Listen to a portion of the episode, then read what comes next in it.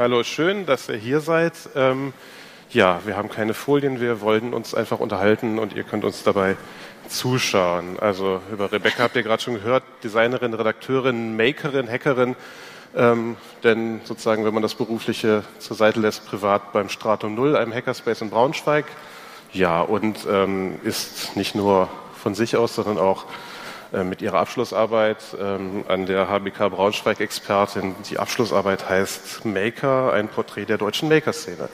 Genau, da werden wir auch ein bisschen Bezug drauf nehmen. Philipp ist nicht nur immer auf der Republika, sondern auch ähm, beim Make Magazin und hat eigentlich mit allem zu tun, was mit der Maker Fair passiert und kümmert sich insbesondere um die Maker Fair in Berlin und Hannover. Ähm, ich habe mir nicht viel aufgeschrieben, aber eine Sache, die lese ich ab, weil das ist aus deiner Bachelorarbeit. Du hast dort ähm, denn am Ende definiert, ähm, was eigentlich Maker sind. Da gibt es sehr viele verschiedene Dis äh, Definitionen. Ich lese das mal eben vor, der Rest wird dann frei vorgetragen sein. Ein Maker ist eine Person, die sich der Maker-Szene zugehörig fühlt und sich in ihr engagiert.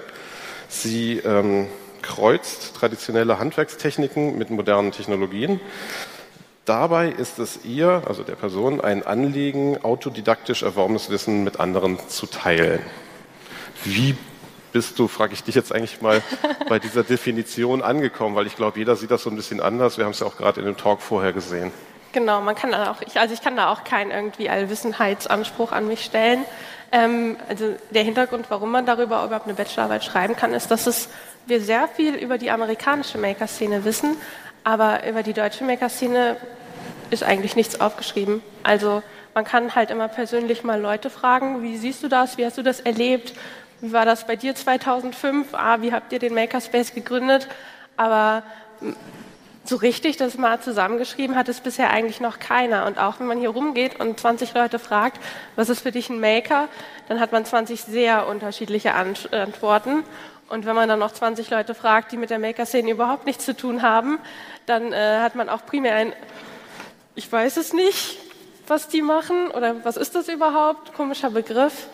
Und ähm, im Endeffekt ist das so das kumulierte Wissen, was ich da gefunden habe, wenn man halt viele Leute interviewt und ausfragt, die halt auch an verschiedenen Zeitpunkten der Maker-Szene immer wieder beteiligt waren, die voranzubringen. Die haben sehr viel gemeinsam, und das, was sie am meisten gemeinsam haben, ist eben dieses sich Wissen anzueignen, Dinge selber machen, ähm, sich da äh, etwas für sich zu machen und dann aber nicht zu sagen, okay, das habe ich jetzt cool gemacht, nächstes Projekt, sondern zu sagen, ich finde mein Projekt so gut, ich gehe da hin und ich will das anderen Leuten zeigen und anderen Leuten beibringen, wie ich das gemacht habe und andere Leute sollen das auch können. Und das war so das, das, der Hauptfaktor, der für mich dabei rumgekommen ist. Ähm, also bei mir war es so, ich habe viel Blogs gelesen und gebloggt. Das ist eigentlich auch alles so Mitte der Nullerjahre gewesen, als die Republika angefangen hat. Da gibt es natürlich das Popkulturblog Boing Boing in Amerika. Dort eine Meldung, es gibt ein neues Printmagazin, das heißt Make. Ich so, oh, ich habe mich gerade dafür begonnen, wieder für Löten, Elektronik selber basteln zu interessieren vor 10, 11, 12 Jahren. Habe es abonniert und dachte, das ist ja toll, das will ich auf Deutsch haben. irgendwie hat das dann auch geklappt, obwohl das gar nicht der direkte Weg war, sondern immer um die Ecke. Und ähm, wie Jens gerade schon sagte, ähm, es gab so vereinzelt Geschichten hier in Berlin, Atoms und Bits, da haben sich ein paar Leute zusammengetan. Ähm, ich glaube, wir können aber ja nochmal diese Geschichte oder diese Entstehung aufrollen, ja. weil wir hatten, in, äh, naja, du bei deiner Arbeit und ich auch so das Gefühl, dass da die Ursprünge viel weiter zurückreichen, dass aber sehr viel passiert ist vor so 10, 12 Jahren. Ne? Also genau. ähm, ich glaube einmal auf einer technischen Seite, was da an Geräten und Methoden rauskam und auch bei den Leuten. Ja, also für uns klingt Make, dadurch, dass es ja auch ein englischer Begriff ist, natürlich immer sehr irgendwie amerikanisch. Das kommt nicht von uns, das ist hier irgendwie so reingerutscht und wir adaptieren das begeistert. Ähm, aber im Endeffekt, die Wurzeln liegen tatsächlich doch in Deutschland, was ich ganz spannend finde. Es ist im Prinzip schon wieder eine Gegenbewegung gegen was, was wir sehr lange hier machen, nämlich die Hacker-Szene. Und äh, wie wir ja wissen, ist äh, vor einiger Zeit der CCC hier gegründet worden. Und ähm, da war Hacken halt mehr noch so, wir treffen uns auf dem Stammtisch und unterhalten uns darüber. Wir haben nicht zwangsläufig Räume. Später gab es dann Räume und dann gab es die Hackerspaces, wie zum Beispiel hier die Seabase in Berlin Und äh, am Hackerspace, dem Begriff, merkt man schon, das ist was Deutsches. Weil dieses Zusammensetzen von zwei Wörtern, Hackerspace, das machen wir Deutschen sehr gerne, ähm, das wurde in Amerika damals auch mehr so mit Schmunzeln betrachtet. Mittlerweile haben sie das auch übernommen. Ähm, und ja, aber halt, es ist sehr softwarelastig gewesen. Hacken war auch schon immer so ein bisschen negativ belegt und natürlich wurde auch in Amerika schon immer gehackt am MIT, aber nie in so einem Kollektiv, wie wir das hier machen, nie in so einer Community, in so einem Gemeinschaftsding, wo dann auch Hackerspaces draus entstehen und dann gemeinsam unterwegs ist. Also damals ist halt so 60er Jahre. Das hat sich dann später geändert. Hm, ich muss mal kurz gucken, damit ich jetzt nichts überspringe. Ähm, gab es halt in den 60ern nicht nur das Hacken schon, sondern auch die DIY-Bewegung, die davon meilenweit entfernt war. Also Technologie und Kunst, wir haben gar nichts miteinander zu tun. Und ähm, im DIY war halt war dieses Selbermachen schon drin, was wir jetzt auch in der Maker-Szene sehen.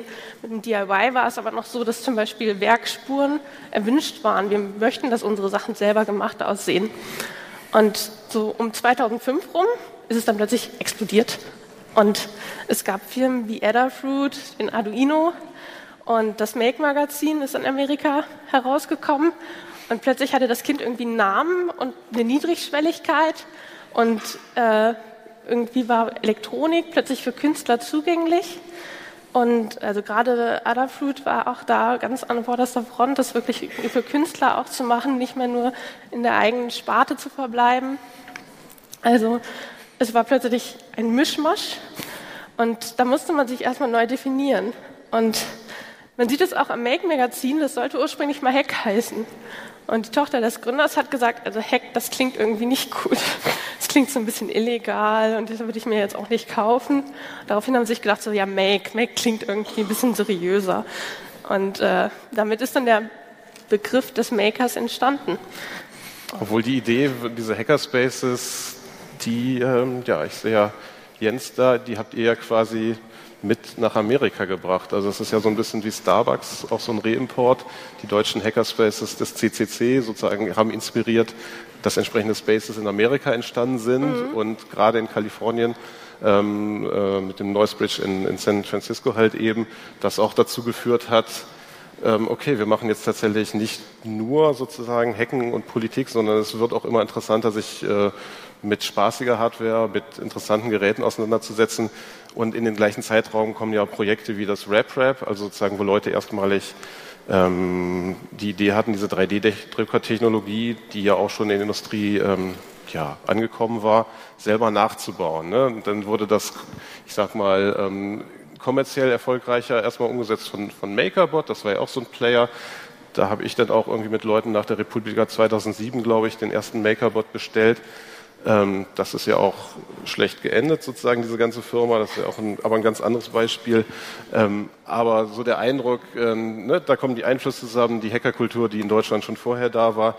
Dann am MIT natürlich diese ganze FabLab-Geschichte, die auch in, äh, in der Zeit aufkam. Professor Neil Gerschenfeld hat sein Buch Fab geschrieben, hat dort skizziert, wie so eine Art Fabrik im Container irgendwo hingestellt werden könnte. Und in dieser Fabrik sind Lasercutter, 3D-Drucker, solche Geräte. Und äh, die Idee war dahinter sozusagen, man packt es aus, man hat Tools, man kann ganz neue Geschäftsfelder entwickeln. Ähm, ist dann natürlich wie vieles, was sozusagen gut gedacht ist, um der Welt erstmal, um die Welt zum besseren Ort zu machen, auch zu einem Spielplatz in Großstädten, bei uns in der westlichen Welt gekommen. Aber das ist, ähm, ne, inzwischen gibt es halt diese Fab Labs und Hacker und Makerspaces, und ich denke, wenn man sie aufzeichnen würde, dann wäre das so ein, so ein amöbenartiges Gebilde, weil es gibt die einen Makerspaces, die sagen, wir sind so total unkommerziell, wir sind eigentlich ein Hackerspace, aber wir basteln nur noch. Ähm, dann gibt es jemand anders, der macht einen Makerspace auf und versteht das so eher als Businessmodell. Dann sind die anderen wieder irritiert. Und auch bei den Fab Labs ist es, glaube ich, sehr gemischt. Die einen sind an der Uni, die anderen sind einfach ein paar Leute, die dachten, wir haben Bock drauf. Und ähm, ja, und auch ja. durch das Ganze wabert halt immer dieses Thema Do-it-yourself, was dann ja auch ergänzt wurde durch, durch Definitionen wie Do-it-together und Do-it-with-others, wo dann eben dieses Yourself, ne, was ja auch irgendwie das selber machen im Kontrast zum Kaufen, würde geöffnet zur Community, mach's gemeinsam und mit anderen. Und ich glaube, gerade diese Community ist ja auch Denn wenn man jetzt von den, von den ideologischen oder von den, von den ideellen Vorläufern, von den Geräten absieht, das, was den Unterschied macht. Ja, und vor allem war die Community halt auch das, was sie in Amerika gerne haben wollten. Das ist dann schon mit der Make im Prinzip passiert, dadurch, dass dann auch Maker-Fairs stattfanden, wo man sich gemeinsam zusammengesetzt hat, irgendwie gucken konnte, was die anderen machten, mal so ein bisschen aus seiner Suppe rauskommt. Und daraufhin wurden, wie gesagt, auch diese New Wave Hackerspaces gegründet, die mehr so einen Community-Gedanken dahinter hatten, wo die Community an erster Stelle stand, die tatsächlich auch direkt geformt sind durch unser deutsches Vorbild, äh, durch das die, äh, Hackerspace Design Pattern, was hier zusammengeschrieben und präsentiert wurde. Ähm, das Ding ist, es war aber vielen immer noch zu softwarelastig. Also das war dann immer noch ein Hackerspace, wo man halt Software gemacht hat und wenn man sich da irgendwie drauf geeinigt hat, dann gab es noch einen Raum für Hardware, aber das war immer so ein bisschen konfliktgeladen und daraufhin ist auch im Prinzip der Makerspace die Gegenbewegung gewesen. Also wir, sagen jetzt hier ist jetzt Priorität erstmal Hardware, das ist zumindest die Wurzel dahinter. Und ähm, das hat tatsächlich dann, ist hier wieder rübergeschwappt, weil das hier auch viele irgendwie dann angesprochen hat, die gesagt haben, eigentlich finde ich das doof, dass wir nur ein Stammtisch sind und keine Räume haben oder dass ich mich immer mit den Leuten irgendwie streiten muss, die sagen, äh, warum brauchen wir denn Platz für Hardware und mach mal den Tisch frei. Ähm, und daraufhin wurde das plötzlich hier sehr gut angenommen und auch dieses, okay, das ist ein frischer Begriff, der ist noch nicht vorbehaftet, der hat noch, da hat noch keiner ein Bild. Bei Hacker haben wir ja schon alle irgendwie so ein Bild im Kopf, das nicht immer unbedingt nur vorteilhaft ist. Und Was auch eigentlich keinen Grund hat, aber. ich weiß auch nicht. Ähm, und äh, was ich auch ganz unterhaltsam finde, ich kann das jetzt nicht 100% bestätigen, dass das so ist, außer dass das alle so gesagt haben, dass der erste Hacker, äh, Makerspace tatsächlich der Attraktor ist aus Hamburg 2008 gegründet. Wenn ihr einen jüngeren Makerspace kennt, dann sagt mir bitte. Und das ist ja das Lustige, ist halt, dass das der Gründungsort des CCC wieder ist, wo dann sich daraus gespalten dann der erste Makerspace äh, hervorgetan hat. Also Hamburg hat da sehr viel kreatives Potenzial scheinbar. Weißt du, wie viel wir jetzt gerade so in Deutschland haben, die das als Namensbestandteil tragen? mehrere hundert. Okay. Also es vermehrt sich gerade so explosionsartig, dass ich das nicht mehr weiter verfolgen kann. Was ich noch interessant fand in deiner Arbeit, du grenzt ja den Maker denn ab auch gegen andere oder es ist ja sehr inklusiv, aber zum Beispiel der Heimwerker, ist der auch ein Maker? Ja, also was tatsächlich den Heimwerker da speziell ausmacht, ist im, im Gegensatz zum Maker, ist halt, dass er das für sich macht, aber dann häufig auch für sich bleibt. Also jetzt nicht zu seinem Nachbarn geht und, na gut, das machen schon manche, aber sozusagen, hey, guck mal, wie cool meine Mauer ist, willst du nicht auch so eine Mauer? Aber jetzt, der geht nicht unbedingt auf ein Hackover in Hannover und sagt sich, boah, da muss ich mein Projekt vorstellen und ich mache gleich noch einen Workshop, damit alle das nachmachen können. Und ich schreibe die Anleitung und stelle die ins Internet und beantworte alle Fragen von allen Leuten, die sie dazu haben und helfe und gehe dann noch auf irgendwie Jugendveranstaltungen und bringe das da Jugendlichen bei. Das ist schon irgendwie was, was Maker besonders ausmacht, dieses, dieses freie Wissen, was immer über allem schwebt und was sie auch immer behalten wollen oder irgendwie erhalten wollen. Ich fand ganz interessant, es gab ja eben hier, glaube ich, dieses Panel Maker und Mittelstand. Das klingt dann auch wieder sehr deutsch natürlich. Deshalb, es wurde ja auf Englisch gehalten, bis auf das deutsche Wort Mittelstand, was sich auch nicht mal übersetzen lässt. Und dann gibt es hier ja noch, hier noch den Talk, ähm, wo es um Maker- und Refugee-Projekte geht. Und das ist ja ein sehr großes Spannungsfeld eigentlich. Man sieht es ja auch hier, seit, seit drei, vier Jahren findet ja das Global Innovation Gathering statt. Da kommen immer Maker aus aller Welt. Für die bedeutet das zum Teil auch was anderes. Wir sind so ein bisschen Stadtkinder, glaube ich. Vereinsmeierei belastet. Ja, genau. Und, ähm, aber das Wichtige ist ja nicht nur, dass, dass man was tut so als Zeitvertreib, sondern es ist ja eigentlich auch ein, ähm, ne, für die einen ist es das Ding, wo sie sagen, ich habe was erfunden, das wird jetzt ein Projekt, ein Produkt, vielleicht kann ich damit Geld verdienen. Für die anderen ist es eher, ich mache was in meiner Freizeit. Ne, ich könnte auch ähm, Badminton spielen, aber ich löte halt was. Vielleicht mache ich beides. Und dann gibt es natürlich aber auch so diese Geschichten, wo es einen gesellschaftlichen Anspruch natürlich auch hat. Nicht äh, unbedingt sozusagen diesen ganzen ähm, Informationsfreiheitsanspruch, wie das bei den Hackern war, aber natürlich einen politischen Anspruch, dass man mit den Dingen, die man tut, auch was Gutes tun kann, ja. denke ich. Und äh, also da freue ich mich nachher auch gleich noch auf den Talk von Sam. Ähm, weil das natürlich hier, wir haben ja auch den Talk so genannt, dass wir so ein bisschen erzählen wollten, wie das in Deutschland passiert ist und auch in Kommunikation natürlich mit Amerika aber dass das natürlich nicht eine globale Sicht ist. Nee, und auch daher stammen auch die verschiedenen Definitionen einfach von Maker, weil bei uns hat es halt viel so, wir sind in so einem Verein und wir sind so ein Club und jeder zahlt da seine 20 Euro und an vielen Stellen ist das schon was Privilegiertes. Also das Privileg, die Zeit dazu zu haben, sich darin zu engagieren und auch die, das Geld zu haben, sich die Materialien zu leisten, sich ähm, da irgendwie einen Vereinsbeitrag zahlen zu können und so. Und manchmal weiß ich auch nicht, ob das nicht vielleicht auch dem Ursprungsgedanken, den vielleicht auch Maker und Fab Labs und sowas hatten, wie, wie weit dem das schon wieder widersprüchlich ist oder irgendwie wir dem so langsam entschweben. Naja, ist auch die Frage, was daraus natürlich wird. Ne? Also ich denke, wenn jemand sich da selbst verwirklicht und dann feststellt, es gibt einen interessanten Markt für das, was ich hier baue, dann halte ich das auch nicht für verwerflich, dem nachzugehen. Ich würde aber genauso sagen, Ne? Wenn das ein Hobby ist und man lötet mal drei Jahre an Robotern und dann wendet man sich anderen Dingen zu, dann finde ich das auch nicht schlimm. Ich finde tatsächlich eher interessant, wenn man das so aus einer Bildungsperspektive raussieht, also ähm, als ob das jetzt eine Schule wäre oder eine Volkshochschule oder eine Bibliothek. Es entstehen ja auch Makerspaces mhm. in Bibliotheken das zum Beispiel. FabLab genau. An der Hochschule. Was denn? FabLab Aachen, das erste Ach so, ja, natürlich. Deutschlands. Natürlich, also es ist halt immer so sehr stark von der Bildung geprägt und auch von einer selbstbestimmten Bildung. Das finde ich halt relativ gut. Und Beispiele hier in Deutschland für diese Bibliotheksgeschichte sind zum Beispiel ja in der Stadtbibliothek Köln und auch an der Sächsischen Landes- und Unibibliothek in Dresden, wo das im Konzept jetzt drin ist. Und ich finde das auch irgendwie total logisch. Bibliotheken, so der Hort des Wissens, ja. der Wissensvermittlung. Vielleicht müssen die nicht immer sozusagen Kästen sein, in denen Bücher stehen, weil wir ja auch das Internet haben und alles. Und was macht man mit dieser Wissensvermittlung? Warum nicht praktische Arbeit? Also ähm, vielleicht ist es auch so ein bisschen der, fällt mir jetzt gerade spontan ein, vielleicht wäre das bei den Volkshochschulen angeordnet, aber die haben vielleicht den Zug da noch nicht ja. kommen hören oder so.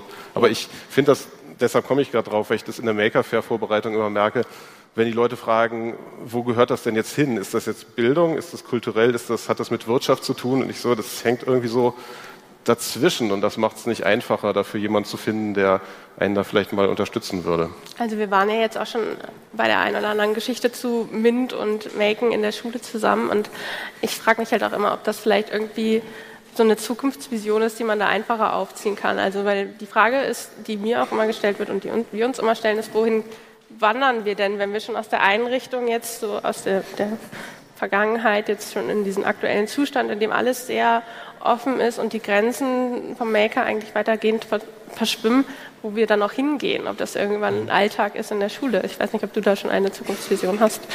Ich fand halt spannend, wie der Begriff tatsächlich denn ähm, wie ich den je nach Kontext entweder komplett erklären muss und auch den je nach Kontext komplett anders erkläre, damit den Leuten sozusagen das ein Anschluss ist. So, es hat mit Bildung zu tun und zwar so. Ähm, und andererseits wird es aber vollkommen selbstverständlich in irgendwelchen Texten gebraucht. Natürlich, bla bla, und so nennt man das Making, so wie bei, bei Bildungsprojekten inzwischen. Und ähm, ich glaube, das ist ganz merkwürdig. Jedem, den ich gegenüberstehe, denke ich immer so wie, das sind entweder die Leute sagen, ach ja, verstehe ich eh, und die anderen so, äh, nie gehört, was soll das denn? Das ist doch eigentlich dasselbe wie Hacken oder ist dasselbe wie Heimwerken oder irgendwie, ach so, sowas habe ich doch schon in der Schule gemacht. Und ähm, die Frage ist, ob das gut oder schlecht ist, dass es so offen ist. Ich versuche es halt offen zu halten. Ich ähm, bestücke sozusagen, bestücke ist das falsche Wort, ich lade ganz viele Leute ein, um sich auf der Maker Fair Berlin zu präsentieren. Und ähm, die ganzen Nerds kommen immer von selber. Die füllen das aus und sind dabei. Und dann denke ich mir, ich hätte aber auch gern Richtung Biohacking, ich hätte gern Richtung Kultur und irgendwas mit Stoff und was weiß ich. Und die Leute muss ich dann überzeugen. Und das, da wurde ich in, in Amerika neulich gefragt, was macht den die deutschen Maker aus? Und da ist mir als Antwort auch nur eingefallen, man muss es ihnen erklären. Weil aus dem Englischen in Amerika kommt es so ein bisschen, ähm, ist es automatisch. Da, da, das, ne, das heißt so jemand, der was schöpferisch tut, jemand, ein, ein Schöpfer, eine Schöpferin, ein, was wären da so Wörter, ein Selbermacher oder so. Und ähm, da sagt dann irgendwie die Kunsthandwerkerin, ja klar, gehe ich dahin, weil das trifft ja auf mich zu, dieses Verb eigentlich, I make something. Und in Deutschland ist es halt immer so, ah ja, ich dachte, das wären die Leute mit den Robotern. Und sie so, nee, ist gar nicht nur. Ne? Und gerade wenn du jetzt kommst, erweiterst du dieses Spektrum. Und das ist dann, da habe ich das Glück, dass das meine, meine Arbeit ist, das zu machen. Ja. Und im Endeffekt, so zum Abschluss, ist halt das, was den Maker dann ausmacht, auch dass er sich hier, also in dieser Maker-Szene, wie er hier auch rumläuft, einfach dann sich zugehörig fühlt, dass er merkt, das sind Leute, die haben ähnliche Ideen oder Ideale wie ich und ich gehe jetzt den Schritt und sage, okay, ich passe da rein. Ich möchte in dieser Gruppe der Maker sein. Und das macht im Endeffekt dann den Maker aus. Und so kommt auch deine eigentlich zirkuläre Beschreibung dieser Maker, oder ist ja aus den Interviews in deiner Arbeit rausgekommen, man ist Maker, wenn man Teil von so einem Gewölle ist. Ja, Gott, gut. hoffentlich zitiert das niemand. Ähm, Wollen wir mal nach Fragen fragen? Ähm, bitte? Wollen wir nach Fragen fragen? Sollen wir schon nach Fragen fragen? Wie, wie ist denn, wie ist unsere Zeit? Zeitmensch? Ja, wir fragen mal nach. Er sagt, sieben Bier möchte er gerne. Ähm, gut, ja, wir öffnen das an der Stelle für Fragen. Und ich sehe, Simon hat schon eine. Gibt es Mikrofone für die? Ähm, okay. Frühsport. Das haben wir jetzt quasi so, so spontan gemacht.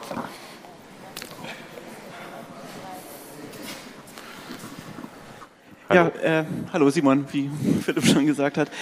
Ähm, ich fand die Abgrenzung zwischen Hackern und äh, Makern oder den jeweiligen Bewegungen dazu nochmal ganz interessant, weil ich hatte diesen Eindruck äh, bisher nicht. Ähm, ich hatte eigentlich vielmehr den Eindruck, dass die Hacker-Szene viel mehr sozusagen aus dem Basteln mit Hardware kommt, äh, als das jetzt irgendwie dargestellt worden ist. Ich, also ich meine, der Begriff Hacken kam zum allerersten Mal vor im Umfeld des Model Railroad Club am MIT. Und auch äh, was der CCC nach seiner Gründung in äh, Deutschland ja zunächst gemacht hat, war die Leute erstmal mit Modems auszustatten, die man ja bei der Bundespost damals nicht sich leisten konnte. Und auch in den 90er und frühen 90ern hatte ich den Eindruck, dass in jedem Hackerspace einfach die Hardware einen relativ wichtigen Raum eingenommen hat. Also man ist immer in den Hackerspace gegangen, wenn man mal ein Oszilloskop brauchte oder gar einen Lasercutter oder so. Mhm. Ich habe vielmehr den Eindruck, dass der Hauptunterschied zwischen Hacking und Making eigentlich die Kommerzialität ist. Ja. Also dass überall da, wo fertige Kits verkauft werden äh, oder so, schreibt man dann lieber irgendwie Making drauf, während die Hackerszene ja immer sehr viel Wert drauf legt, äh, unkommerziell zu sein. Und das Ganze nochmal weiter gesteigert natürlich mit den Fab Labs, äh, wo es dann eine fertige Preisliste gibt und eine halbe Stunde Lasercutter kostet jetzt irgendwie 10 Euro und fertig. Ja, genau. Also ich kann das äh, nachvollziehen. Das ist auch immer ein bisschen schwierig, das tatsächlich dann äh, zu schauen, wie sich das abgewickelt hat. Ich habe jetzt versucht, das wirklich sehr mal geschichtlich anzugehen. Und dann ist halt auch für mich so der Punkt gewesen, ab wann wurde gesagt, wir möchten Hardware gerne einsteigerfreundlich machen. Wir möchten gerne, dass vielleicht auch Leute außerhalb unseres Kreises uns zukommen, halt in dem Fall Künstler und auch mit unserer Hardware spielen können. Und ähm, ich habe äh, einen Professor gehabt, der halt tatsächlich auch im CCC früher war und in so einem Künstlerkollektiv und der meinte, die haben sich halt nicht besonders willkommen gefühlt. Also dass da zwar Hardware zur Verfügung stand, aber im Endeffekt ähm, die, die Einsteigerfreundlichkeit sehr gering war. Also dass man immer sich irgendwie behaupten musste, immer ähm, dann auch aus den Räumen mal vertrieben wurde. Und äh, ich finde halt, die Maker-Szene macht durchaus aus, dass dann eher gesagt wird, okay, wir arbeiten an unserer Hardware, damit die einfacher wird, damit die nicht nur wir benutzen können, sondern wirklich auch die Leute aus den anderen Szenen, aus anderen Bereichen. Und ähm, ich glaube, dafür steht halt auch immer dieses Maker-Label. Und das mit der Kommerzialisierung ist halt auch immer so ein bisschen Mm, kommt immer darauf an, welchen Makerspace man fragt. Die haben da sehr unterschiedliche Ansätze und auch welche, welche Maker man fragt. Was ich in meiner Arbeit gemacht habe, war tatsächlich dann nochmal zu, so die Ethik der beiden zu untersuchen. Also es gibt ja die Hacker-Ethik, ähm, die tatsächlich eher auf den Menschen eingeht. Also was soll der tun? Welche Ansprüche hat sie an den Menschen, der da mit der Technik arbeitet? Und dann gibt es so verschiedene Maker-Manifeste, die rausgebracht wurden die dann tatsächlich sagen, wie gehst du mit der Hardware um? Also da ist sozusagen der Fokus auf dem Ding, das man tut, das man bearbeitet. Und bei den Hackern ist eher der Fokus auf dem Menschen, auf der Moral. Und das fand ich eigentlich eine spannende Unterteilung, dass es mehr so eine ethische, ein ethischer Unterschied an vielen Stellen ist, als tatsächlich der Unterschied dazwischen, womit arbeiten wir. Ich ganz kurz nur zu ergänzen. Ich glaube auch, um sich sozusagen wie soll ich sagen, mündig und, und vielleicht auch demokratisch mit Dingen auseinandersetzen zu können, braucht man natürlich auch irgendwelche Werkzeuge. Und sowas wie ein Arduino oder ein fertiger 3D-Drucker kann, glaube ich, da weiterhelfen, weil wenn man sozusagen bei jeder, bei jeder Problemstellung sagt, äh, bitte fang doch erstmal bei den atomaren Bauteilen an, dann steigen ja viele aus. Ich kenne das, es ist ja bei, bei jedem Ding so nach Motto ähm, Bauklötze oder fertiges Spielzeug oder wie auch immer. Ne? Ich glaube auch nicht, dass bei, einer, bei den Heimwerkern Leute sagen würden, warum kaufst du dieses teure Werkzeug? Das ist doch kommerziell. Ich glaube, es sind alles Tools, die man braucht, um sich ausprobieren zu können, um kreativ sein zu können Und ich bin da eigentlich ganz dankbar, dass es da Firmen gibt, zum Beispiel, die sagen, wir haben jetzt sozusagen ausprobiert und das, damit hast du ein Erfolgserlebnis. Und äh, gleichermaßen finde ich das toll, wenn Leute genau bei Null anfangen und sagen, guck mal, was ich mit so wenig Sachen machen kann, ohne äh, auf irgendwelche fertigen Bausteine zurückzugreifen. Und ich glaube, das hat beides einen Platz. Ja, und ich komme auch aus dem Hackerspace, der sehr, sehr spezifisch antikommerziell ist, also dass wir keine Sponsoren haben wollen, etc. Äh, ich habe aber genug Makerspaces auch getroffen, die das genauso halten und sagen, wer hierher kommt, der macht halt was, aber der kriegt jetzt auch nicht irgendwie, der bezahlt nicht 20 Euro und wir machen das für den, sondern der macht das selber. Ich, also das lässt sich mittlerweile auch überhaupt nicht mehr trennen oder kategorisieren. Sonst noch Fragen? Da hinten. Nochmal die Hand heben, bitte. die letzte. Eben? Ja, ich habe dich eben so verstanden, Philipp, dass du gesagt hast, dass die Bildungsszene sich manchmal, also gerade in Deutschland zurzeit, ein bisschen mit dem Making-Begriff profilieren möchte oder profiliert und mhm. viele so Making oben drüber schreiben. Ich sehe das in Ansätzen auch so, aber wollte trotzdem euch fragen, wie ihr den ähm, Begriff Making im Bildungskontext versteht. Und also ihr habt eben gesagt, ein Maker ist ähm, oder definiert sich als Maker, wenn er sich der Gruppe der, Make, der Maker zugehörig mhm. fühlt. Aber ähm, wie würdet ihr das als Bildungs, äh, im Bildungskontext sehen? Eine Minute. Willst du antworten? Ach, wow, wow. Äh, Ähm, ja, ich finde das ganz interessant, weil ich habe auch manchmal Schwierigkeiten mit den Leuten aus dem Bildungssektor, mit da auf irgendwie so einen, einen, eine Ebene zu kommen. Aber wenn man sich das auch so geschichtlich anguckt, ist, ist schon unendlich lange, gerade in so Medienvermittlung, ist immer das Maken irgendwie mit drin gewesen. Also das ja, steht ganz oben auf der Liste mit Sachen, wo Maken auftaucht, hallo in der Bildung. Ähm, und ich glaube, manchmal haben die Leute halt eher eine Schwierigkeit, das zu benennen, als sich damit zu identifizieren. Also ich habe manchmal das Gefühl, man muss den eher den Begriff bringen und dann gehen für die plötzlich die Tore auf und die sehen so, ah, da kommt das überall her und da ist es überall drin.